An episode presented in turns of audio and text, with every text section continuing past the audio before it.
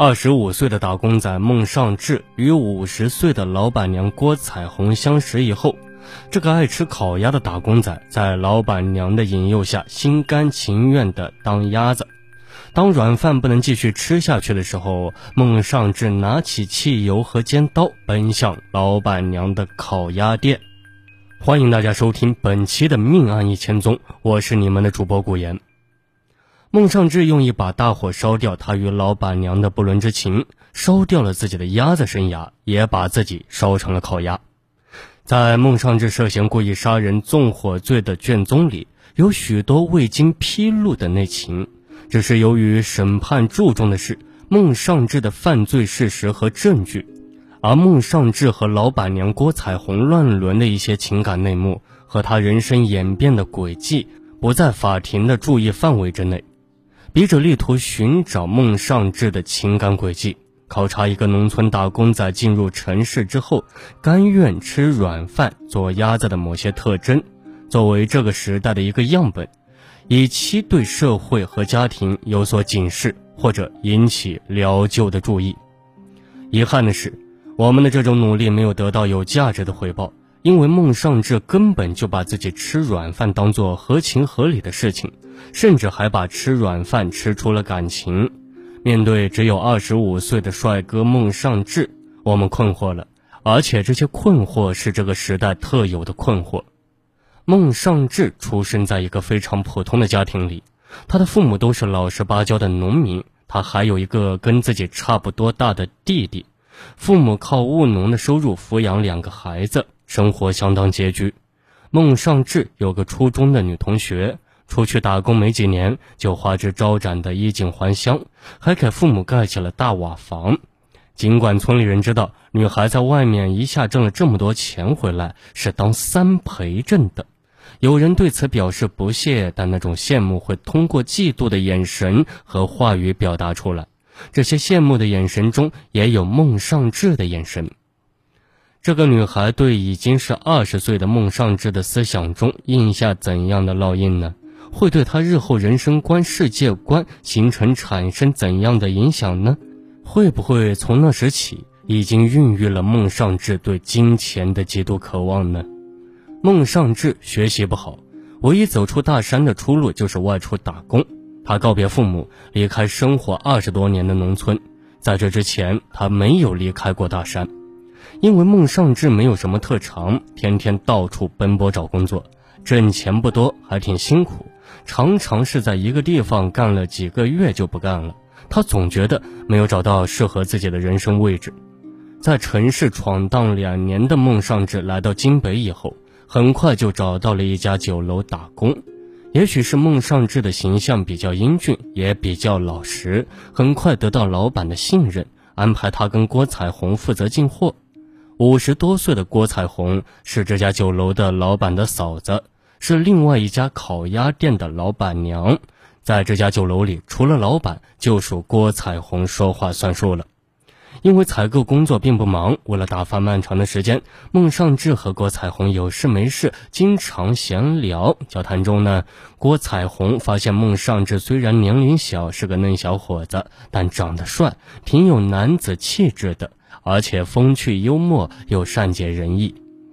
有一次，郭彩虹盯着他足足有一分钟，微笑着对他说：“小梦呀，希望我们一直这样下去。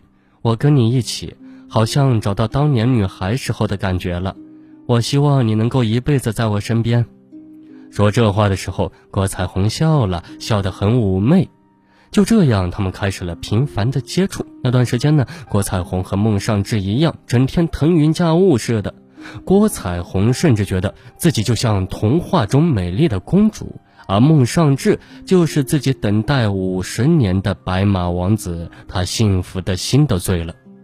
为笼络孟尚志，郭彩虹以给他介绍对象为借口跟他套近乎，甚至还把自己的女儿介绍给他。郭彩虹还让孟尚志去他家拿自己女儿的相片给他看，并搂着她说：“我们以后就是一家人了。”孟尚志看到郭彩虹女儿的照片，嘴上虽说好看，但是对他闺女没有什么感觉，倒是觉得未来的丈母娘更有些味道些。知道孟尚志爱吃烤鸭，郭彩虹就让自己的女儿和丈夫来陪她吃烤鸭。郭彩虹全家陪孟尚志吃烤鸭也就三四次，至于郭彩虹单独请他的次数，已经很难数得清了。郭彩虹因为与孟尚志为同乡，所以他经常借老乡的名义给孟尚志买这买那。孟尚志喜欢吃什么，只要说一声呢，他马上就会去买。在人生地不熟的京北，郭彩虹对他这种好，让孟尚志很感动。当然，郭彩虹还说些让孟尚志无脸心热的话语，让他经常产生一种对女性的冲动。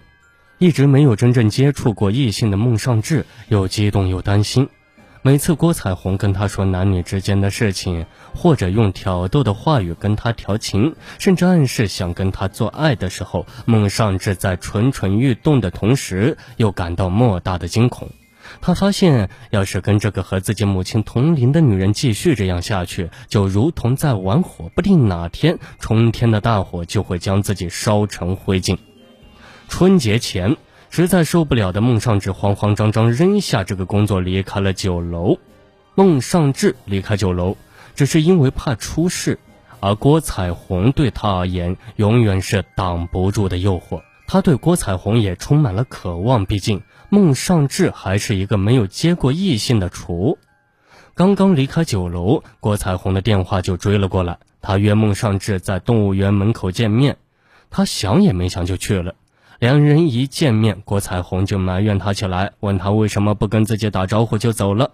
孟尚志说：“我受不了了，我怕你又想那个。”郭彩虹对他说：“好女人呀，都是男人培育出来的，最好的滋养就是做那个嘛。”他突然趴在他耳边说：“说实话，你想不想要我呀？”这孟尚志当然知道他指的什么呀，脸都红了。郭彩虹又捏了一下他的手，别装了，跟我有什么不好意思的？我们交流交流，我教你好不好呀？在郭彩虹的挑逗下，孟尚志也蠢蠢欲动了，傻乎乎地说：“我也想要了，现在在这里好不好？”听孟尚志这么一说，郭彩虹无不尴尬地说：“行呀，咱们去找个旅馆吧。”孟尚志爽快地答应了。两人将这层纸捅破后，再也不顾忌什么。他们立即去动物园对面的一家旅馆开了个房间。孟尚志把自己交给了和自己母亲同龄的郭彩虹。初次接触女人，孟尚志感到很新鲜，而五十岁的郭彩虹的确像焕发了青春，对孟尚志更无遮蔽。不过，他们都感觉这样也和不太安全。郭彩虹就出钱给孟尚志租了一间房子。这间地下室成为孟尚志和郭彩虹乱伦的场所。渐渐的，孟尚志的内心发生了微妙的变化，他从感情上越来越依赖郭彩虹，而郭彩虹只要一有时间，就急不可耐地跑到孟尚志那里去苟合，而孟尚志什么也不干，养足了精神伺候他。不用辛苦的去打工赚钱，花钱由老板娘郭彩虹提供。今天三百，明天五百，孟尚志的日子过得是越来越滋润了。在郭彩虹忙着跟孟尚志颠鸾倒凤的时候，她的丈夫正忙于操办自家的烤鸭店。所以呢，郭彩虹的一些反常行为，起初并未引起丈夫的注意，因为夫妻一起平平淡淡过了二十多年，女儿都已经二十岁了，在丈夫的心里。郭彩虹永远是自己相濡以沫的好妻子，甚至郭彩虹说要请自己的小老乡孟尚志吃烤鸭，让他做陪时，他都毫不犹豫地答应了。